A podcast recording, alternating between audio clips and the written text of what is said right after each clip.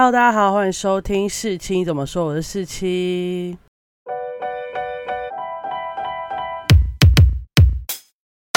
各位朋友，我回来了。我之前有特别在现实动态说，我可能会因为要考研究所，所以就消失一段时间，然后 Parkes 可能就会比较延缓的更新。没想到我居然考上了，这真的太荒谬！我不知道我自己怎么考上，反正我最后考上，所以呢，我 Podcast 就会继续更新，然后我也会补上我这段时间缺失的一些剧啊，还有一些心得的部分。但给我点时间，我才能追得上。那今天呢，又是大家熟知的戏剧心得单元。我今天要跟大家推荐的呢，是最近 Netflix 新上架的影集，叫做《星期三》，也就是 Wednesday。这算是我意外看到的剧啊！虽然它最近在排行榜蛮前面的，不过它真的很好看，所以我一定要推荐给大家。那目前呢，它还以三点四一亿观看小时数打破了《怪奇物语》第四季的单周观看小时数，所以现在应该也可以说这出算是目前最红的 Netflix 剧了。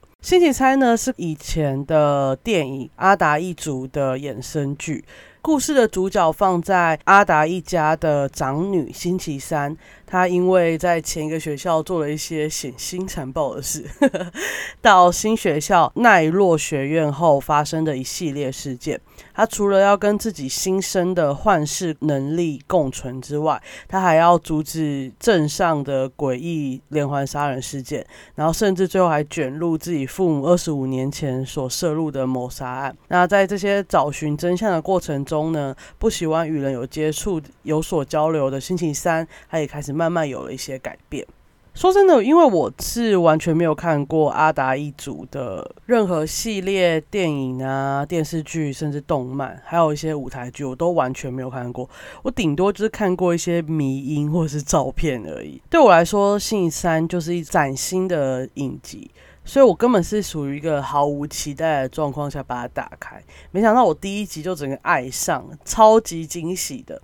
因为我真的觉得星期三这个主角的角色设定超可爱，然后后来就一发不可收拾的一下看完了八集，所以我现在只想跟 Netflix 说，赶快续订第二季吧。他到现在都还没有宣布这个消息，不过他们的剧组是有出来说，如果有第二季的话，他们会比较偏重在阿达一家的其他故事上面。那《星期三》这部影集的定调主轴是恐怖悬疑侦探剧，但其实我觉得它主要的内在核心是大家很熟知的美国高中生的成长故事。所以那些恐怖悬疑侦探，其实我觉得真的没有大家想的那么严重。所以如果你真的很怕那种诡谲的气氛，我真的觉得不用那么担心。我觉得它的气氛感没有特别往那部分营造。那刚刚说它的重点主轴是校园故事嘛，所以我觉得这个剧里面更吸引我的是主角星期三，他慢慢放下戒心，然后接受其他同学融入校园生活的那段剧情。然后它的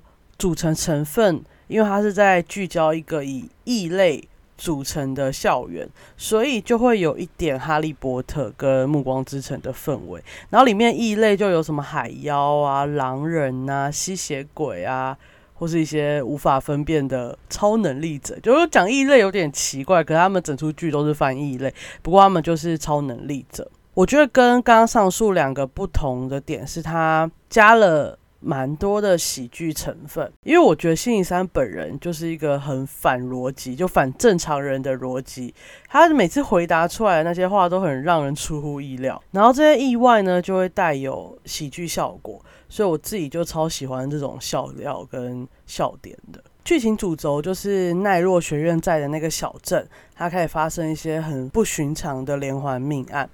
然后还有信三父母的谋杀案跟一些悬疑科幻的元素，但我觉得它这些元素都蛮四平八稳的，然后事件也是一环扣一环。虽然最后的凶手并不会特别出人意料之外，但它整体还算是蛮精彩、蛮完整的故事的，不会因为它可能会有第二季，所以有什么保留。所以很推荐大家点进去看，跟上这波追剧的热潮哦。那我接下来呢，就会有点带有剧透的分享。如果还没看的，去看完大家一起，接下来听我的心得分享吧。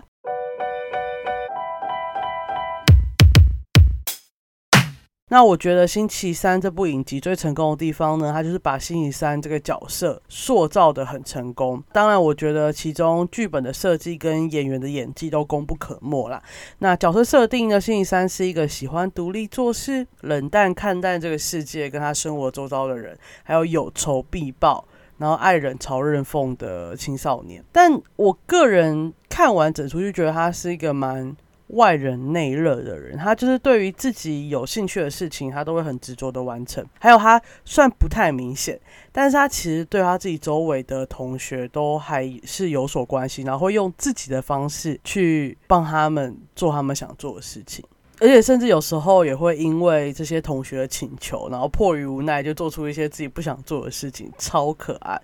所以简而言之，如果你把星期三做的那些害人的复仇手段忽略的话，我说把这段比较严重的东西忽略的话，她其实就是一个不善于社交，然后很有自己想法的一个傲娇小女孩。对，傲娇，我觉得蛮适合形容她的。那饰演星期三的演员呢，就是以前有演过很多这种类似。恐怖电影啊，或诡谲影集的珍娜奥特加，我觉得他用了自己的很多巧思跟演技，把星期三诠释的超级超级优秀。因为星期三的设定，他大部分时候都是板着一张阴森的脸，就是有点面无表情，然后是让人觉得恐惧的脸。但因为他的父母，还有他进入。奈落学院之后，有很多事情其实根本不受他的控制，像是他热情的室友，一些情窦初开的表情，还有也要被逼迫去做一些违反自己原则、自己很讨厌做的事情。所以珍娜奥特加也会用一些眼神、微表情来表达星期三内隐的那些情绪。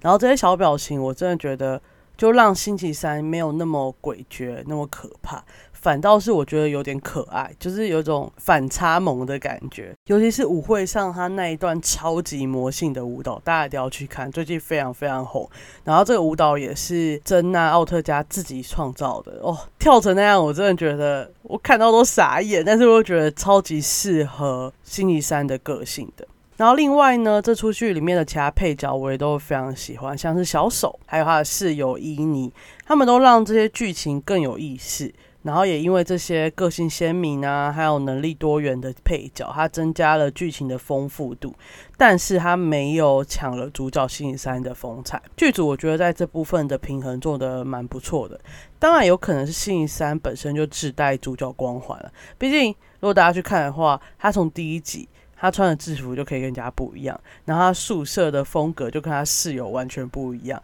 他甚至去舞会，明明那个舞会的 dress code 是白色，但他就是可以穿黑色进去跳舞，就是吸引全场的目光。可能就是天生主角的能力吧。